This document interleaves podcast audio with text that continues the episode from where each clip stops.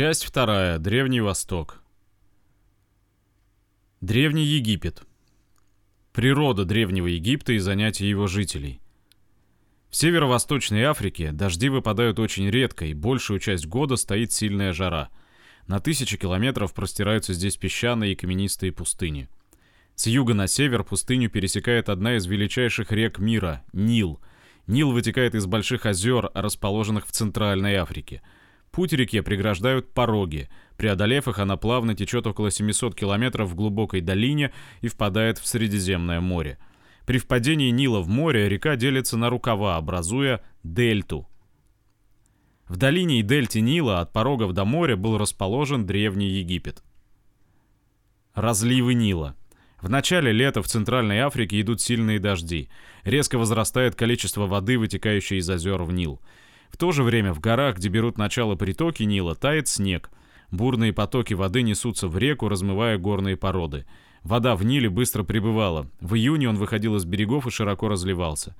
Разлившийся Нил нес из озер массу водяных растений. Вода от них становилась ярко-зеленой. Потом от размытых горных пород река делалась красной, как кровь. Мелкие частицы растений и горных пород оседали в виде ила на залитых водой берегах – в ноябре вода спадала, и река входила в свои берега. После разлива почва в долине была не только хорошо увлажнена, но и покрыта слоем черного, очень плодородного ила, поэтому в древности Египет называли «черная земля». Разливы Нила не орошали равномерно всю долину. На возвышенных местах, куда не доходила вода, была бесплодная пустыня. В низинах же вода застаивалась. Здесь образовывались болота, зараставшие папирусом, высоким тростником и кустарниками. В кустарниках подстерегали добычу львы, а в реке крокодилы. В болотах водилось множество ядовитых змей. Тучи насекомых нападали на людей и животных и разносили лихорадку. Борьба египтян с песками и болотами. Земли для посева в долине Нила приходилось отвоевывать у песков, болот и зарослей. Египтяне, жители Египта, вырубали кустарники, огораживали низины дамбами, насыпями в виде вала из глины, смешанной с рубленным тростником – в дамбах устраивали ворота и через них пропускали на поля во время разлива столько воды, сколько было нужно для орошения. Земледельцы рыли каналы, подводившие воду к участкам, до которых не доходил разлив. Ветер из пустыни заносил каналы песком, но люди каждый год их расчищали. Разлив размывал дамбы, но люди их восстанавливали. Пески и болота отступали перед упорным трудом человека. Земледелие – главное занятие египтян. Одной семье было не под силу прорыть канал и насыпать дамбу. Египтяне выполняли эти работы совместно, целыми селениями. Руководили работами знатные люди. Каждый земледелец обязан был участвовать в работах своего селения и получал надел орошаемой земли. Почва Египта, мягкая и влажная после разлива, хорошо поддавалась обработке мотыгой и легким деревянным плугом. Засеяв землю, египтяне прогоняли по ней овец, коз и свиней.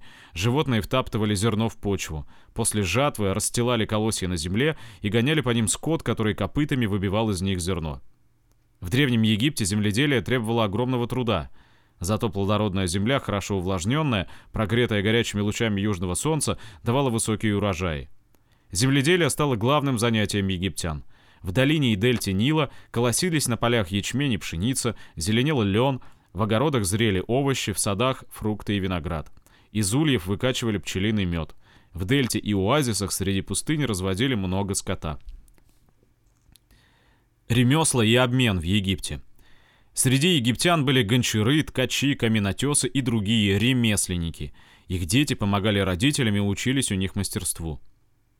Для знатных египтян ремесленники изготовляли нарядные одежды и обувь, красивую посуду и мебель, искусно сделанные украшения – Земледельцы, скотоводы и ремесленники обменивались друг с другом продуктами своего труда. Удобный водный путь, проходивший через весь Египет, облегчал обмен товарами. По Нилу судоходному круглый год плыли лодки с хлебом, скотом, деревом, изделиями ремесленников. На берегах Нила возникли города. В городах шел обмен товарами, жили и работали ремесленники.